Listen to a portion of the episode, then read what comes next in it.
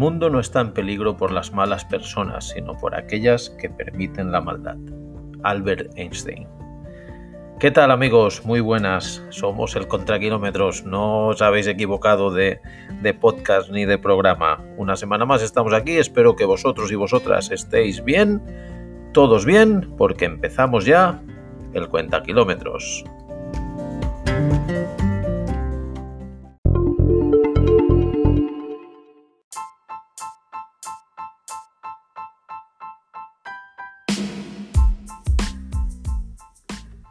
Fin de semana de Gran Premio que por supuesto vamos a comentar aquí en el Cuenta Kilómetros. Por cierto, el Cuenta Kilómetros ya es el número 21.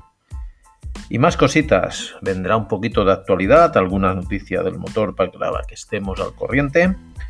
La Fórmula 1 con el Gran Premio de Mónaco, Autorretro nos acompañará un coche de carreras, como no, ya sabéis que siempre que hablamos de un gran premio, hablamos también en la sección de Autorretro de un coche de carreras mítico, como fue el Mercedes GP. Haciendo kilómetros visitaremos la localidad de Anento y en el Buen Comer nos cenaremos unos calamares rellenos de verduras. Empezamos nuestro programa número 21.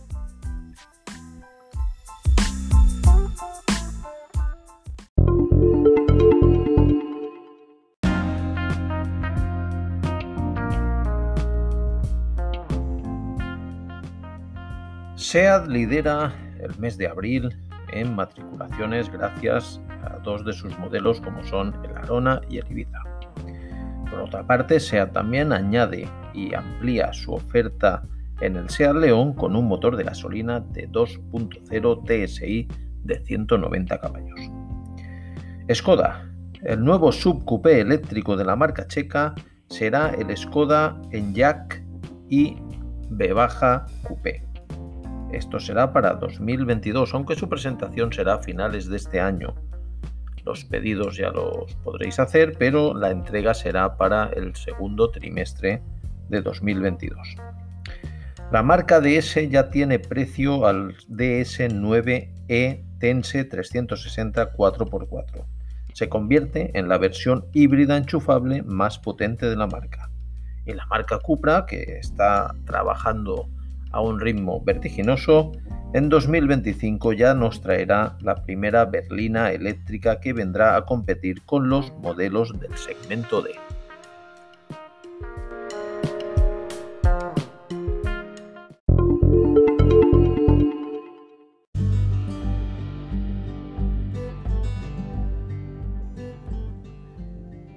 Gran Premio de Mónaco.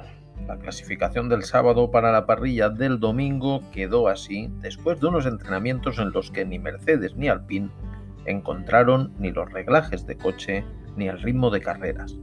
Bottas parecía que despuntaba un poquito y fue el que mejor posicionado quedó en la parrilla para la carrera del domingo. Hamilton todo el fin de semana ha sido una cosa que el hombre no ha encontrado sus reglajes de coche, no se encontraba cómodo y así se vio reflejado en la clasificación. Por otro lado, los Ferraris, que han trabajado muy bien todo el fin de semana, Leclerc, perdón, clasificó primero para la parrilla del domingo, hicieron un trabajo espectacular. Leclerc en primer lugar era el que consiguió la pole, Verstappen segundo, Bottas tercero, Sainz cuarto, Norris que está haciendo un trabajo en McLaren espectacular, marcando la diferencia con su compañero Ricardo clasificó en la posición número 12. Gasly muy bien también, con el Alfa Tauri sexto, Hamilton como hemos dicho séptimo, Vettel está trabajando muy bien con su Aston Martin y está subiendo enteros. En posición número 8 clasificó. Pérez noveno, décimo Giovanazzi, el 11 el compañero de Alonso Ocon, Alonso no tuvo un buen fin de semana, Ricardo 12, Stroll 13, Raikkonen 14, Russell 15, eh, Sunoda 16, Alonso 17, Latifi 18, Mafedin 19 y Schumacher en posición número 20. Y la carrera acaba de acabar hace eh, unas horas, la hemos estado viendo como siempre, muy bien. El Gran Premio de Mónaco ya sabéis que adelantamientos poco, siempre es la estrategia la que manda y, que no haya ninguna sorpresa, que no ha habido ninguna cosa, ningún problema, ningún choque, ningún beso contra el muro, todo ha estado bastante tranquilo. Antes de la salida sí que hemos de decir que se ha cometido el primer incidente, ya que Leclerc eh, ayer, un minuto antes de la finalización de, la tanda clasificatoria, besó el muro y rompió la dirección del lado derecho. No, según ha dicho Ferrari, no ha sido este el problema por el cual no ha salido, porque el problema era que uno de los palieres no engranaba bien, pero han dicho que no era el del lado derecho que fue el del golpe, que era el del lado contrario, con lo cual no ha podido estar en la primera posición, no ha disputado el Gran Premio de su país, ya sabéis que Charles Leclerc es monegasco. Y nada, eh, no ha habido ningún accidente en la salida, todo ha estado muy bien, pero el segundo incidente ha sido en la primera parada. Botas no le podían sacar la rueda derecha, estaba bloqueada, la tuerca no salía, con lo cual el pobre Botas siempre le acompaña la mala suerte cuando estaba rodando en la segunda posición. El gran beneficiado ha sido nuestro querido Carlos Sainz, que ha hecho un carrerón espectacular. Iba tercero todo el rato, estaban ahí jugando con la estrategia porque llevaba mejor ritmo que Valder Botas. Estaban esperando a ver si en el cambio de neumáticos podían hacer ese adelantamiento que en carrera es imposible hacer, pero no ha sido necesario ya que el pobre Valder Botas no, no le ha acompañado la suerte. Pues bien, Verstappen se ha llevado el gato al agua, con lo cual ya lo tenemos también como eh, primer clasificado en el Mundial, al igual que Red Bull, ya es la, la marca con más puntos, o la escudería con más, con más puntos. El Gran Premio de Mónaco será un premio que Mercedes querrá olvidar, al menos el de este año.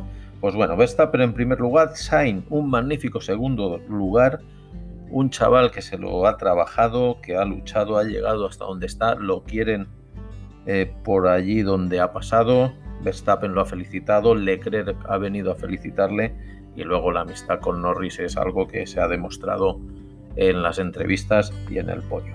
Norris en tercer lugar, buen trabajo, está trabajando muy bien, eh, tercero con su McLaren, Pérez también ha remontado y se ha colocado en cuarto lugar. Vettel espectacular, está haciendo un gran trabajo. Quinto, Gasly sexto, se ha quedado tal y cual en la posición que salía. Hamilton igual, séptimo, se ha quedado en la posición que salía.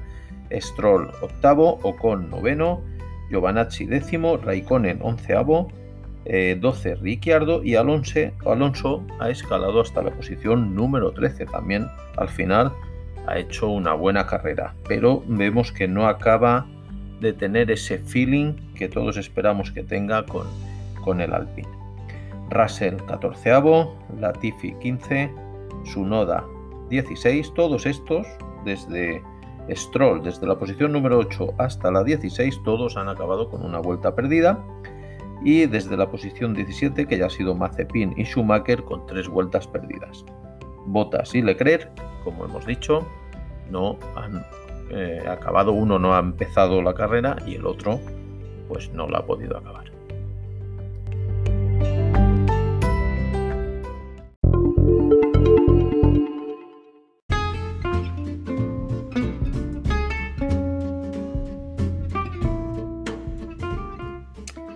Mercedes GP de 1914 se caracterizaba estéticamente por su radiador en punta y por las conducciones exteriores de la alimentación del carburante.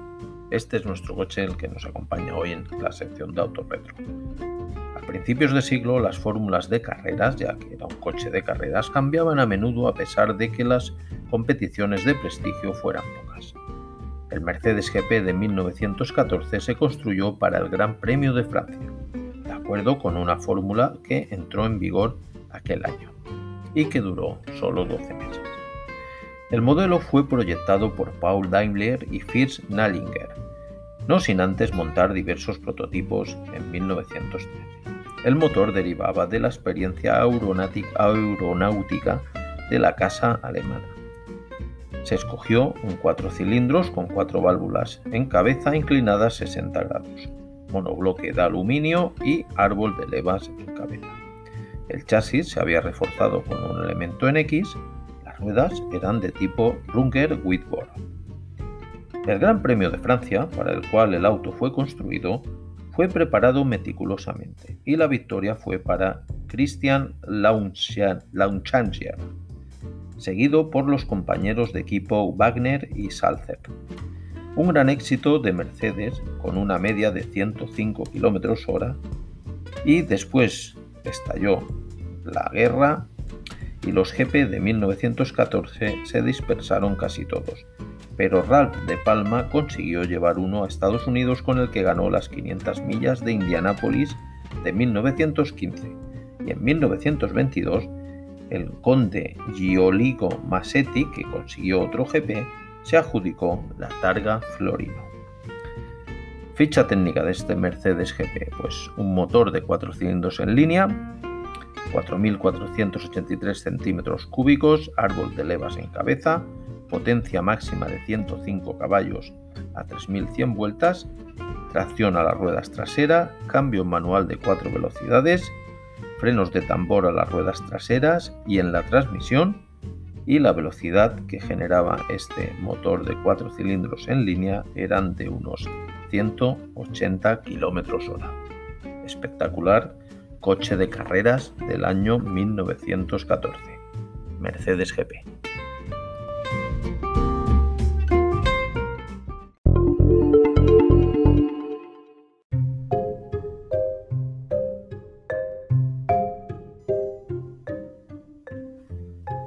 Anento, en 2020 contaba con 95 habitantes.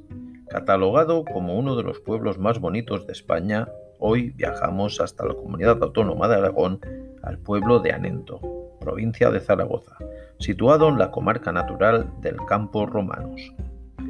El dato más antiguo sobre su existencia es de 1357.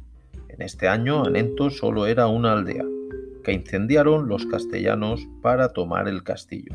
Pese a ello, no lograron conquistarlo. Castillo que sirvió de resistencia contra los soldados castellanos de Pedro el Cruel en las acciones de los años 1360 eh, y 1361. El pueblo presenta un interesante urbanismo de calles estrechas y callejas y replacetas que sirven de descansillo a sus interminables cuestas. ¿Cómo llegar a Anento? Pues cogiendo o yendo a buscar la autovía Mudéjar A23. Tomando la salida 206, Anento Lechón nos dirigirá a esta bonita localidad. ¿Qué podemos visitar allí? Pues como ya hemos mencionado, el castillo, la iglesia de San Blas, construcción románica del siglo XIII, con pórtico y, con pórtico y entrada gótica del siglo XIV, y la torre de piedra adosada a la iglesia que es obra del siglo XV, la ermita de Santa Bárbara y el torreón celtíbero. Sus fiestas patronales, pues encontramos dos fiestas en honor a la Virgen y a San Roque, el 14 del 14 al 18 de agosto, y las fiestas de invierno en honor a San Blas, que son del 3 al 5 de febrero. Bonita localidad, espectacular para viajar este verano.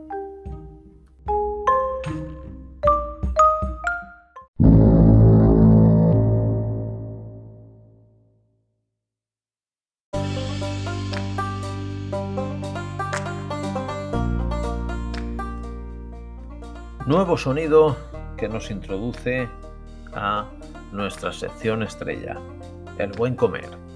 Hoy nos acompañan unos calamares rellenos de verdura espectaculares, exquisitos. Venga, va, tomar lápiz, papel, vamos a tomar nota de los ingredientes y eh, encendemos los fogones y empezamos a cocinar. Ingredientes, como siempre, para cuatro personas. 14 calamares. Si las, 14, las cuatro personas que tenéis como comensales comen mucho, pues añadimos unos pocos más, depende también del tamaño, pero bueno, un tamaño medio, 14 calamares, perfecto. Dos calabacines, dos berenjenas, un pimiento verde, una cebolla, seis tomates, un diente de ajo, 100 mililitros de vino blanco, aceite de oliva virgen, no damos, no damos la, la medida porque, bueno, más o menos todos cocinamos unos con más, otros con menos, pero lo dejamos a una cosa lógica. Albahaca, una cucharadita de café de azúcar y sal y pimienta, como siempre. Encendemos los fogones y empezamos. Primero de todo, limpiamos los calamares, separando las patas que las reservamos y limpiando las bolsas que luego vamos a rellenar. Cortamos el pimiento, el calabacín y las berenjenas en daditos pequeñitos. Escaldamos los tomates para poder pelarlos bien y luego pues los rayamos. Picamos menudita la cebolla y la albahaca. Sacamos una paellera, una paellera, encendemos el fogón y con un poquito de aceite añadimos y pochamos la cebolla. Una vez que la vemos ya pochadita, incorporamos seguidamente las verduras y el ajo, pero este lo colocamos entero. La mitad del tomate salpimentamos y a fuego lento lo removemos unos 10 minutitos. Pasado este tiempo añadimos la mitad de la albahaca y la dejamos que tome temperatura con el fuego apagado. ¿eh? Este detalle importante para que la albahaca, al ser eh, natural, porque la hemos de añadir natural, no esta que viene en especies, no se queme y no, no degrade el sabor de lo que luego será el relleno. Pues una vez cogido este tiempecito que la albahaca ha cogido temperatura, rellenamos las bolsas de caramar y lo reservamos. En esa misma paellera añadimos un poquito más de aceite y sofreímos lo que son las patitas de calamar que habíamos reservado al principio, unos 3 minutitos. Incorporamos seguidamente el resto de tomate y la cucharadita de café de azúcar y removemos unos 2-3 minutitos más. Añadimos el vino y a fuego medio dejamos que hierva. Una vez que ha hervido, añadimos las bolsas de calamar y a fuego muy bajo dejamos cocer unos 20 minutos, girando las bolsas de calamar de vez en cuando. Y los servimos espolvoreando una pizca o, o lo que nos quedaba de la albahaca fresca. Receta espectacular.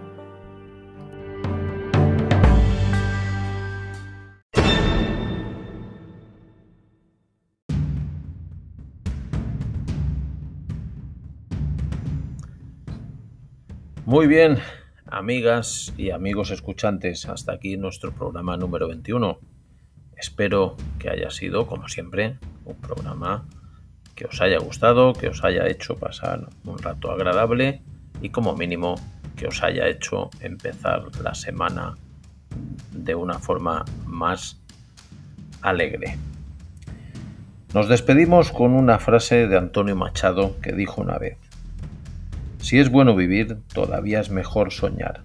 Y lo mejor de todo, despertar. Que tengáis una feliz semana, amigos.